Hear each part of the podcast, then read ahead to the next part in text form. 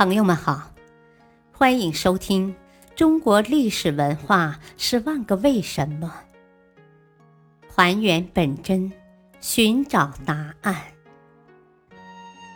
民俗文化篇：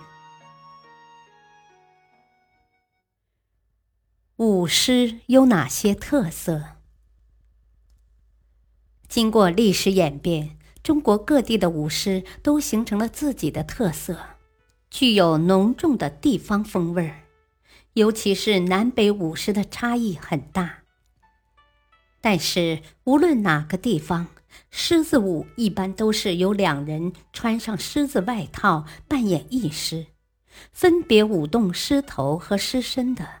擎狮头的人双足作为狮子前肢，舞狮尾的人双足作为狮子后肢。狮头很重。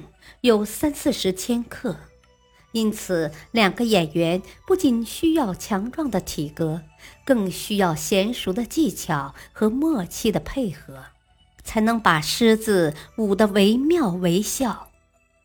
舞狮离不开手拿绣球的狮子郎，他用彩球引逗狮子跳跃。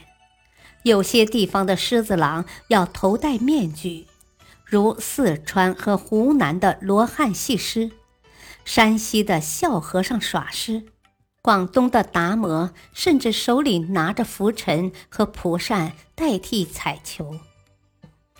狮子郎的装束和面具一开始具有西域痕迹，但是传入内地后，人们创造性的吸收改造了舞狮，使之符合民间审美习惯，如河北保定的舞狮。狮子郎摘下面具，改为传统北方农民装束，反而颇为自然。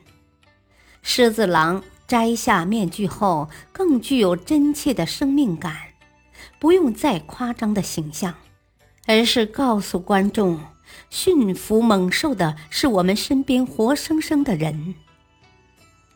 狮舞体现了人类对于狮子形象的认识。这期间颇多想象和夸张的部分，凶恶的猛兽来到人群中间，与民同乐，其乐融融。这也体现了劳动人民对大自然的乐观精神。有时人们希望看到狮子可爱温顺的一面，于是便有文狮表演；有时人们需要狮子咆哮威武。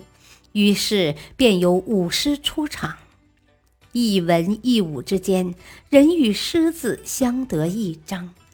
各地舞狮的风俗习惯不同，舞法各异，甚至狮子出场的日子也有不同讲究。舞狮往往伴随着大鼓大挠，豪放的音乐衬托出狮子的威武，更体现了中华民族的英雄气概。近年来，狮子舞已经走出农村，走出国门，得到了国际上的赞誉。